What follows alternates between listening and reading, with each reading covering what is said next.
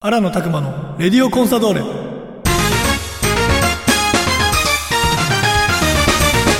北海道コンサドーレ札幌クラブオフィシャルラジオ番組レディオコンサドーレ。略してレディコンの時間です。こんにちは。MC の山形翼です。この番組は毎回北海道コンサドーレ札幌の選手に出演いただきサポーターの皆さんからいただいた質問メッセージに答えてもらう番組です。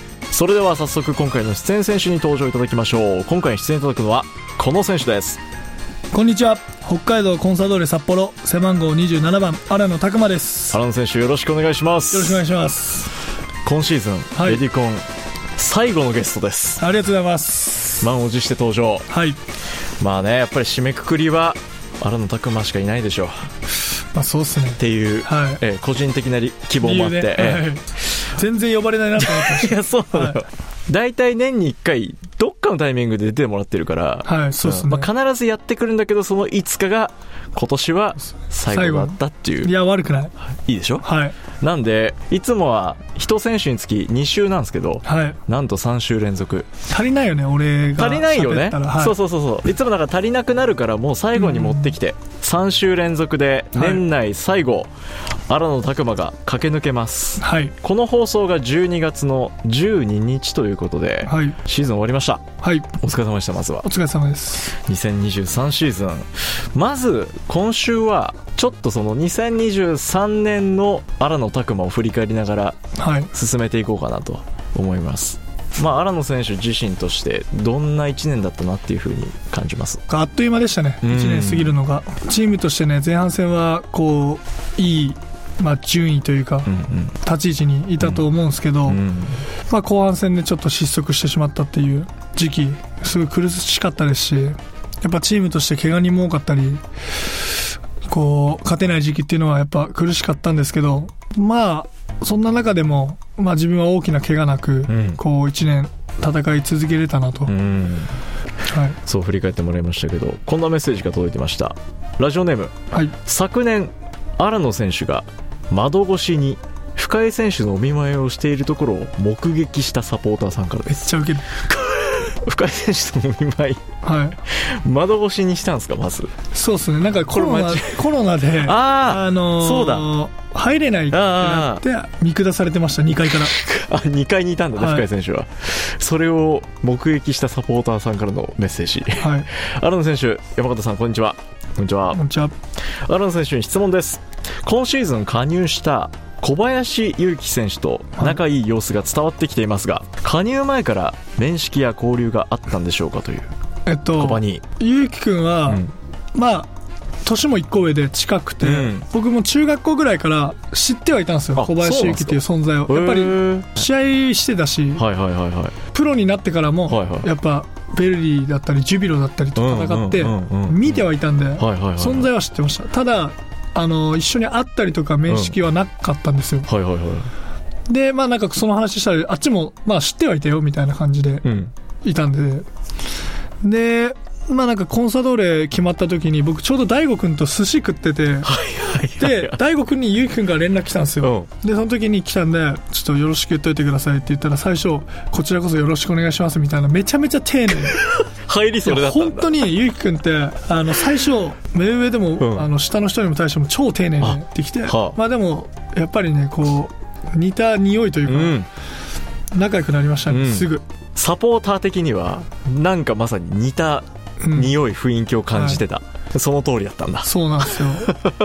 ずっと一緒にいましたからね。キャンプもそうだし、ずっと一緒にねマジでずっと一緒にいた今年1年。個人的に荒野選手は癖強めな方かっこいい意味と仲いいイメージです。過去西選手かつては徳良選手などなど。はい。コンサドーレはみんな仲がいいとよく聞きますが荒野選手の存在も大きいんだろうなと見ていて感じますと。自分の立ち位置というかチーム内における、いやもうベテランなんで、うん、もう別に誰と仲良くして誰とはとかそういうのじゃなくもう本当に来るものを拒まずうん、なんですけどやっぱチームのこと考えたら若手が多いんでね。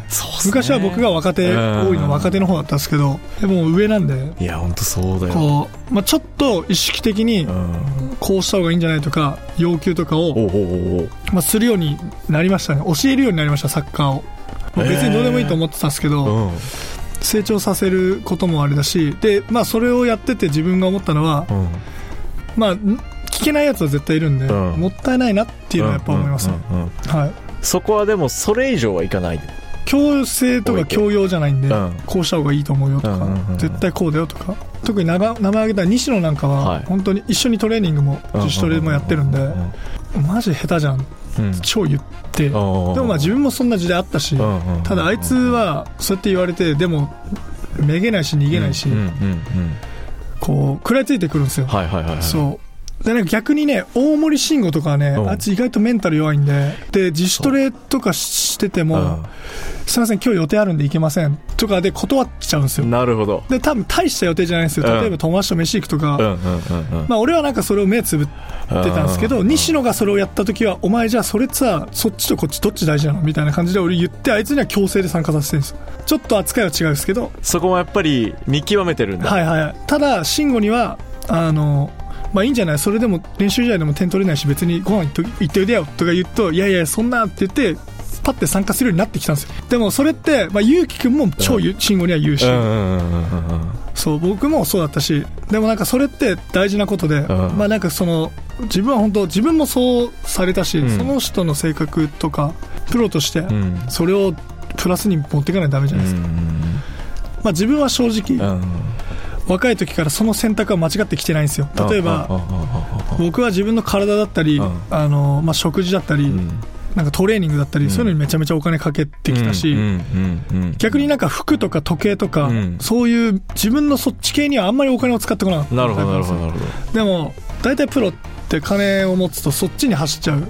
まあいろいろありよ欲はね出てきる。まあしょうがないことだし、別にそれが悪いことじゃないし、うん。いいことだと思うんです。よ、まあ、興味の話なんで、うんその選択をね慎吾とかに言ってねじゃあ例えば慎吾がはだから友達だったり彼女だったり、いうん。ね、ご飯行くってなって、うん。それが6時半。うん。トレーニング6時まで。6時半間に合わない、うん。でもお前はサッカーをやってるんでしょ？ってサッカーで成り上がるためにやってんだから。じゃあその6時半を7時に変えるだけでもいいじゃんって、でも最初にこっち予定あったんで。は言えよって。ろ俺ここまでトレーニングだからちょっと遅れるとか時間ずらしてって言えばいいでしょ、いうん。その選択を間違っちゃダメだよってことは慎吾に言ってたんです。よでなんか最近ねちょっとトレーニングもねしっかりお来るようになってきててまあでも僕はいじるんですよ、うん。まあ、こんなことやっててもお前どうせ点取れないじゃんとかし葉っぱかけるんだ。ゆうきくんにはお前シュート練習しててもシュートまでいけねえじゃんとか言われててそうそうそう。そんな中ね最後ねあの東京戦でねいやーびっくりしたね。ねゴール決めてくれたから、やっぱ嬉しいですよね。あの時みんなベンチからも出てきたしみんなバーなったじゃないですか、あもう本当一体になりましたよねそう。であの瞬間。そうゆうゆうやがね同点ゴール決めた時なんうんうん。うんていや一人ぼっちだったし 剛決めた時もなんか集まったけどだったじゃないですか。そうね。じんわりだったもんね。そうだからあいつの苦労も知ってるしそうね。いうちょっと自分がそうやって身を削ってサッカーのためにうん。なんかいろいろ言ってくるサポーターいますけど、うん。うん。練習すれとか、うん。遊んでる暇あったら練習してボール蹴ろとうんかリフティングせえとか言うやついますけどこんだけ身を削ってねやってることだからやっぱあの景色を見てくれたらあそういう努力が影にあるんだなっていう。間違いなくあの瞬間はサポーターも見えた嬉しか瞬間ったでしょみんな。そうそうそうそう。だから大事かなとでも分かんなくなるところをそれこそ荒野選手とか小林幸選手が葉っぱかけてそうそう。その先乗り越えようとするその力がねはい。だんだん大森選手にもそうそう。ついてきたかな。そう。ただそれでうん。くじけていなくなっていく選手もいるんですよ。いるんだ。それはもうプロとしてダメだと思うんで。いやーすごいプロフェッショナルいだなやもういろんな後輩がね誰について、まあ、それこそ狛江選手だってうん。いっぱい新加入馬場ちゃんとかね、うんうんうん田中宏でもみんな可愛がってるんで、誰についていくとかあると思うけど、うん。俺はなんかもう全体的に見たま時に、んべんなく。まあ、西野とかね、うん。いいなと思うし、ん。やっぱあいつのキャラクターも好きだしめちゃめちゃいいよあいつは。良くなってきたし。いやーそれ刺なんか激になるよね試合でうん。なんだっけな、ルヴァンだっけな、なんかの時に途中から出たんですよ。あんまりなんかちょっとあ良くなかった前半。で、はいはいその時にハーフタイム来た時、うん。なんかもうお前がこうこういうことをしようとしてる時相手こうなってるから、うん。ちょっとこうしてみ意外と来ないからって。それで取られても別に気にするんだと。で僕があいつに言うのはお前ちょっと西大悟みたいにプレーしてみってほうほうほうほう。西大悟って結構ギリギリまで見てこう引きつけたりする。からそれやってみってうんうんうんって言ったらあいつそっからめちゃめちゃ良くなったんですよ。駆け引きに多分自分のそう自分のプレーモデルというかロールモデルができちゃって多分ああいつからボールを取れ取りづらくなったんですよ、ゲームで。それで変われるってすい。や、だから、すごいんですよ。うん。だからそういうなんか何気ない言言葉。一言で。そうそう。で、それをつかめるかつかめないかもあるし、ああいつはどんどん良くなってきますね。まだ確かにね、荒削りなとこあるし、まだまだってとこもあるけど、いやめちゃくちゃ楽しみなんですよ。超いいよ、あいつ。いいんだ。俺今押してるけど、うただ、ただ、ここでちょっと言うこと聞けなくなってきたりとか、はいはい。なんかちょっと良くなってきて、あちょっと、なんか、プレーがちょっと、うんうんうん例えばじ今までやってる自主トレをちょっとおろそかになるとか、自分のトレーニングがおろそかになってくると、またちょっとダメになると思うんで、今が大事もうその時には俺がもうひ、どんどんどんどん。いやそう。ねいや超良くなる、あいつは。いやちょっとこれ聞いてるサポーター震えますよこれはいやめちゃくちゃ楽しみやっぱり超いいよ。あの二人はね、頑張ってほしいよね。うんねっていう話を長いね。荒野拓磨会でね。そう。いやでもなんかやっぱそういう立場ですよねもうね。そうそうそう、もうそういう立場なんで。ね。だって数えたらね荒野選手もう2種登録含めたら14年目のシーズンだから。長いね。そりゃそうなりますよ。いやでもそれこそあの、小林選手とか、うん。西選手が新さんとか、うん。まあ、ひろきもそうだし、うん。その上の人たちの影響でやっぱ下に言え伝えることは伝えないとなって思うし、まあ、チームのためでもあるし、そういう立場になってきました。だからそれも先代先輩たちから受けてきたものを次自分よりも下の人たちに広めていく役割。う。うん。いやーちょっと熱くなるわこれは話聞いて。いいんすよ。いいっすね、うん。いやめっちゃ楽しみだ。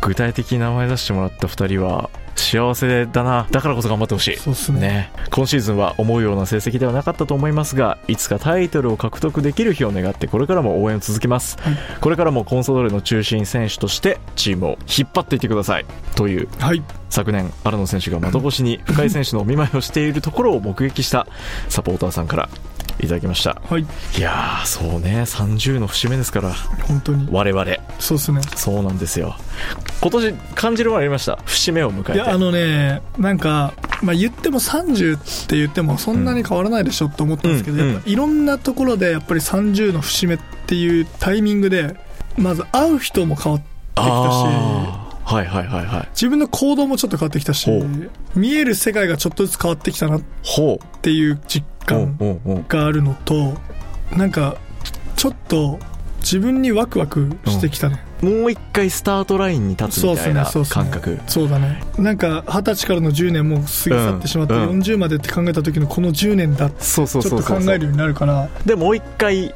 20代で経験してきたことを踏まえるのかそれともガラッと変えるのかなんかそのきっかけを作るのにはそうなんですよ。こっ。からなんですよね。そうそうそうそう。その1年。いやーすごいなんかねやっぱり共感できるところもね、うん。あるしそれぞれ多分荒野選手も見えてる次の10年があると思うから変わるよね。変えていきましょうはい。っていう話を多分この後2週まだ続けると思いますので、はい引き続きおお付き合いいただきながらはい。今回のレディオコンソドーレは北海道コンソドーレ札幌ビットフィーダー背番号27番荒野拓磨選手と共にお送りしました来週再来週もよろしくお願いしますお願いします。